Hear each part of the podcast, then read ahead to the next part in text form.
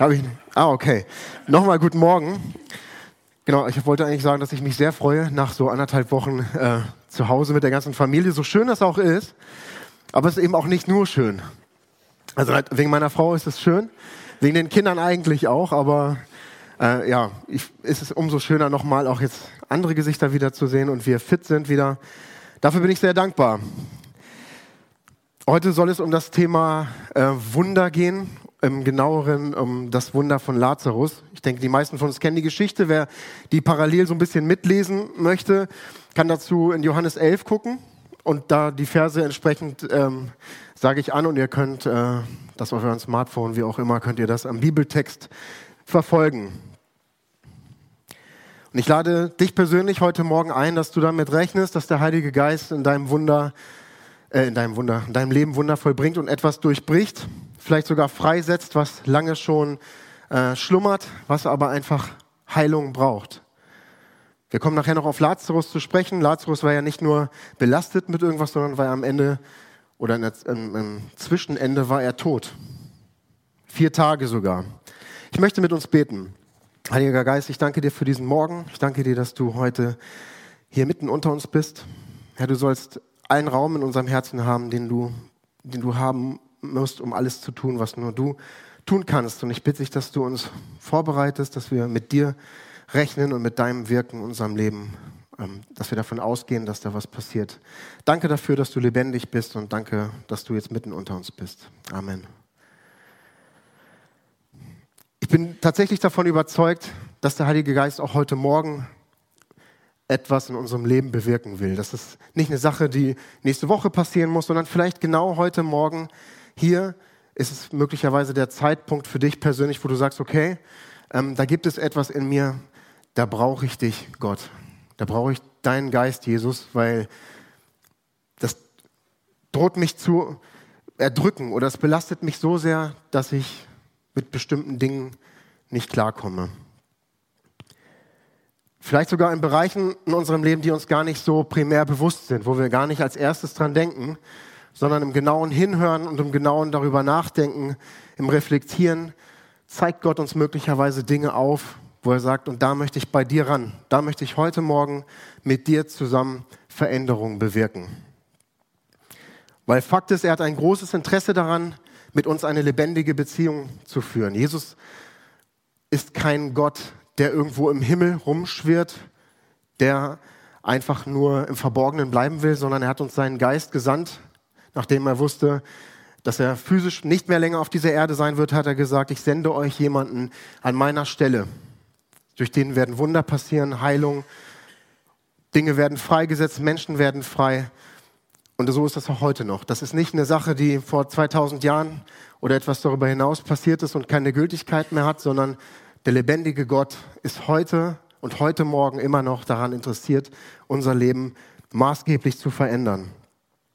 Und ich finde es interessant, wenn ich darüber nachdenke, wie oder wer der Heilige Geist für mich ist und wie das in meinem geistlichen Leben vonstatten ging auch. Also irgendwann war ja mal der Punkt, wo wir gesagt haben, okay Gott, ich möchte, dass du mein Leben führst. Ich möchte mich unter deine Herrschaft stellen. Kurz gesagt, ich möchte Christ sein.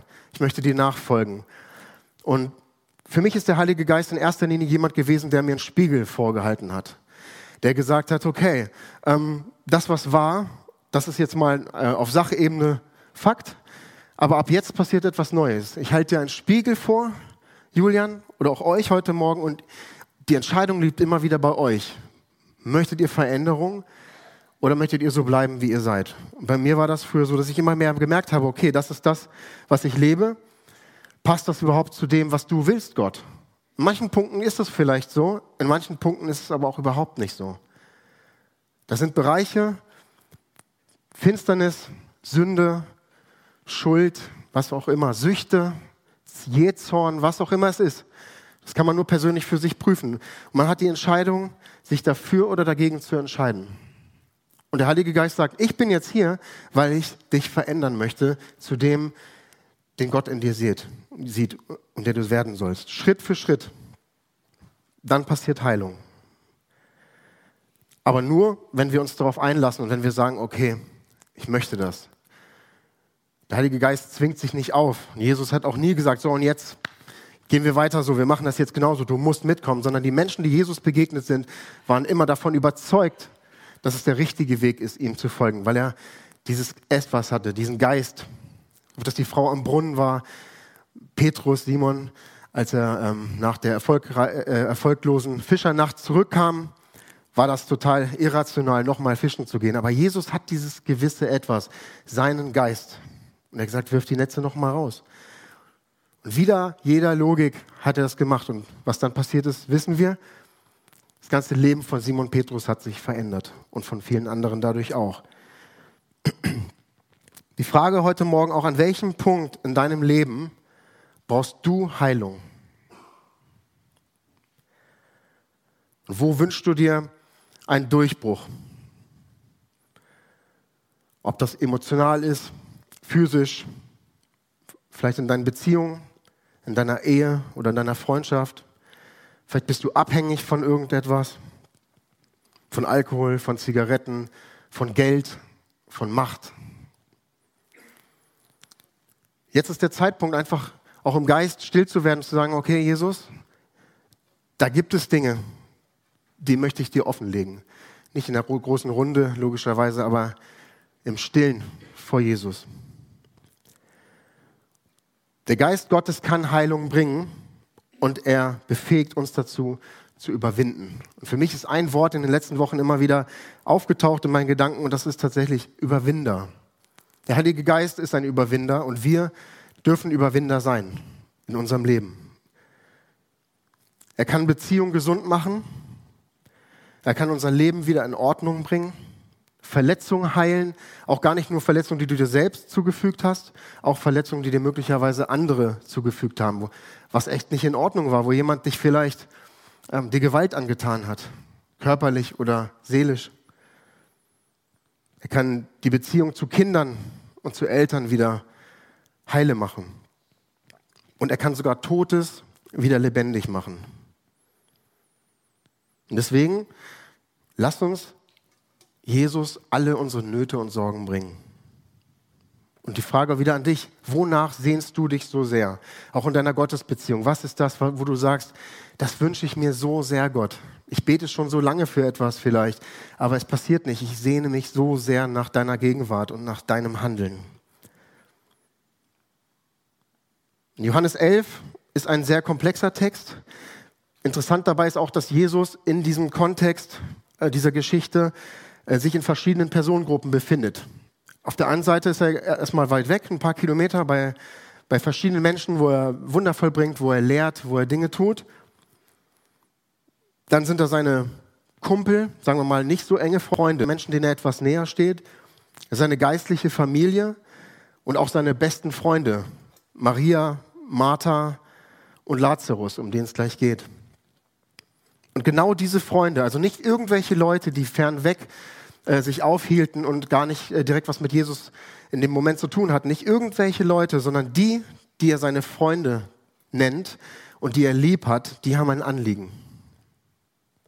Jesus war nur ein paar Kilometer entfernt und er hätte schneller da sein können, als er da gewesen ist. Und nicht irgendjemand leidet in dieser Geschichte, sondern Maria und Martha, seine Freunde, lassen ausrichten, den, den du gerne hast, ein guter Freund, in Versen 2 bis 3. Beeil dich, er ist krank. Wenn du dich nicht beeilst, stirbt er. Aber Jesus folgte diesen Rufen oder dieser Aufforderung, sich zu beeilen, nicht. Und die Folge war, dass Lazarus tatsächlich starb. Er wurde ins Grab gelegt. Aus der Sicht von Maria und Martha alles zu spät. Warum hast du dich nicht beeilt, Jesus? Wenn wir uns mal einen kurzen Moment Zeit nehmen, mal uns diese Situation vor Augen halten, mal überlegen, da ist jemand äh, aus unserem engsten Kreis und der droht zu sterben. Wir sagen, Jesus, komm jetzt, komm, beeil dich, der stirbt. Und Jesus kommt nicht. Und der stirbt. Obwohl er es hätte schaffen können, es wäre kein Problem für Jesus gewesen. Kennst du das in deinem Leben? Das Gefühl, dass Jesus, obwohl du nach ihm rufst, scheinbar nicht kommt. Und dass alles, wonach du ihn bittest und ihn anflehst, wo es so scheint, dass er das nicht hört oder nicht genug hören will. Und dass im Endeffekt für dich dann alles aussichtslos erscheint, weil Jesus nicht sichtbar und spürbar ist. In der Bibel steht, dass Lazarus nach Jesu oder während Jesu Antreffen bereits vier Tage tot war. Vier Tage, da kann man nicht mehr davon reden, der wacht gleich wieder auf, ist vielleicht nur ein Schock oder irgendwie, man ist sich nicht sicher, sondern vier Tage tot bedeutet, dieser Mensch ist gestorben. Jesus kommt als der Freund den Kampf gegen den Tod verloren hat. So nach dem Motto, ja, ich hätte mich beeilen können, ich komme zwar, aber jetzt, wann ich will, aber der ist tot. Wie hätten wir uns gefühlt? Ich glaube, die Frage, da muss man nicht lange drüber nachdenken. Pure Verzweiflung, Schmerz. Und Martha, als sie Jesus sieht, rennt ihm entgegen. Sie sagt, Jesus, wenn du hier gewesen wärst, würde mein Bruder noch leben. In Vers 21 steht das. Und in Vers 22, aber dann sagte sie was Bedeutendes. Aber ich weiß auch jetzt, dass Gott dir alles geben wird, worum du ihn bittest. Also es ist ein, ein sehr interessanter Frömmigkeitsstil. Ein sehr interessantes Verhalten. Jesus, wenn du eher gekommen wärst, wäre Lazarus nicht tot. Aber ich weiß, auch jetzt, gerade jetzt, sogar in dem Angesicht des Todes, weiß ich, dass der Vater dir alles geben wird, wenn du ihn nur darum bittest. Und ich glaube, das ist das Prinzip unseres geistlichen Lebens. Dieses Anklagen, wärst du hier gewesen, ist völlig legitim. Das ist menschlich. Da ist kein Raum für, juhu, es wird schon wieder irgendwie, er ist tot. Jesus, naja, du wirst deine Gründe gehabt haben. Es ist völlig in Ordnung an dieser Stelle, dass sie bitterlich weint, dass sie ihm entgegenläuft und sagt, warum bist du nicht eher gekommen? Aber, und auch man kann es so übersetzen, wenn ich es nicht besser wüsste, dann würde ich denken, alles ist, wird den Bach runtergehen. Aber jetzt auch, in diesem Moment weiß ich, alles kann noch passieren, weil du Jesus bist, weil ich weiß, mit wem ich es zu tun habe. Ich möchte uns dazu ermutigen, diesen Martha-Glauben anzuwenden und für diesen Glauben zu beten. Weil es ist kein, keine menschliche Logik, die dahinter steckt, sondern es ist die Überzeugung, dass Jesus jedem Moment alles möglich ist. Auch die Umstände, in denen du dich befindest, die Umstände in deinem Leben sind für Jesus keine Herausforderung. Für dich schon aber nicht für Jesus. Auch nicht deine Ehe, nicht deine Kinder. Vielleicht sind auch deine Finanzen nicht so rausgekommen, wie du es gerne gehabt hättest. Vielleicht bist du auch nicht so gesund, wie du es gerne wärst. Vielleicht ist all das, was du dir so bunt gemalt hast, eigentlich nur dunkelgrau oder schwarz. Wenn manche Dinge in unserem Leben tot scheinen, kann Jesus sie wieder lebendig machen. Glaubst du das? Dieser trotzdem Glaube, den Martha hat. Mit Jesus ist alles möglich und mit dem Heiligen Geist ist alles möglich. Und er geht ein Stück mit Martha. Maria sieht Jesus in diesem Moment nicht. Sie ist noch im Haus, um zu trauern. Und irgendwann kommt Maria auch dazu und steht unter Tränen vor Jesus in Vers 29. Sie weint. Was macht das in diesem Moment mit Jesus, dass auch Maria weint? In der Bibel steht, dass Jesus, als er Maria so weinen sah, mit ihr weinte, in Vers 35. Jesus weint und trauert mit seinen Freunden. Und ich finde das wunderbar, dass er das tut. Dass er nicht sagt, Frau, wird schon irgendwie wieder, stell dich nicht so an, ich bin doch Jesus, sondern er weint mit ihr. Und er weint auch mit dir. In der Situation, in der du bist, das, was dich schmerzt, schmerzt Jesus auch. Hast du das gewusst? Hast du gewusst, dass er mitfühlt? Und ich denke, das Wichtigste, wenn man diese Predigt auf eine Tatsache runterbrechen würde, ist das Wichtigste, dass Jesus dich persönlich sieht und dass deine Anliegen auch seine Anliegen sind. Auch die Dinge, die du mit keinem Menschen besprechen möchtest, weil sie dir so unangenehm sind, weil das so viel Dreck offenbaren würde. Gerade diese Dinge will Jesus wissen. Auch die Dinge, die du vielleicht selber lieber aus deinem Kopf raus hättest. Vielleicht irgendwas aus der Vergangenheit, aus der Gegenwart oder wo du weißt, dass es noch ansteht. Diese Dinge gehören vors Kreuz. Und Jesus sagt, gib sie mir. Und ich sorge für dich. Er sieht, was du durchmachst, was dich beschäftigt. Und er sieht dich als ganzen Menschen. Und weiter im Text. Jesus geht in dieser schier auswegslosen Situation im Angesicht des verstorbenen Freundes mit den, mit den Hinterbliebenen zum Grab und sagt in Vers 38, rollt den Stein weg. Die Reaktion, was würden wir denken? Ich soll einen Stein wegräumen von einem Grab, von jemandem, der mehrere Tage tot ist. Da lagen auch noch andere. Es stinkt. Es ist unangenehm. Da drin ist der Tod. Da drin ist nichts. Da kommt kein Licht raus. Das ist nicht ähm, ein Event, worauf man sich freut, sondern das ist ein Grab mit Leichen. Und Jesus sagt, roll das weg. Er sagt nicht, Stein, geh weg, alles soll gut riechen, Lazarus komm in Pracht raus, sondern sagt, ihr rollt den Stein bitte weg. Dann steht weiter in den Versen 43 bis 44, dass Jesus sagt, Lazarus, komm heraus.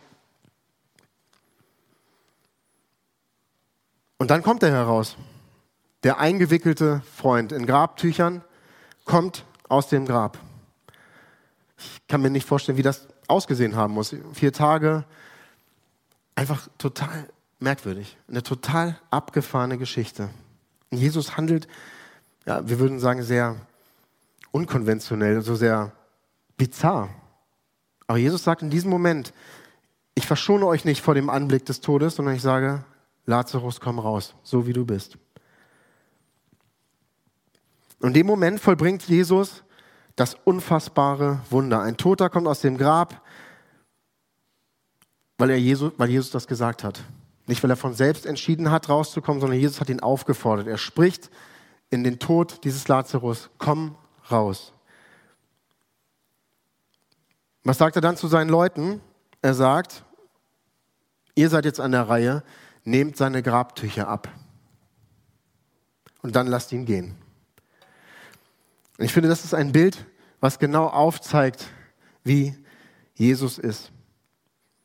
Ich glaube, es geht darum, dass wir verstehen, dass wir den ersten Schritt auch auf Jesus dann zugehen dürfen. Jesus hat längst alles getan.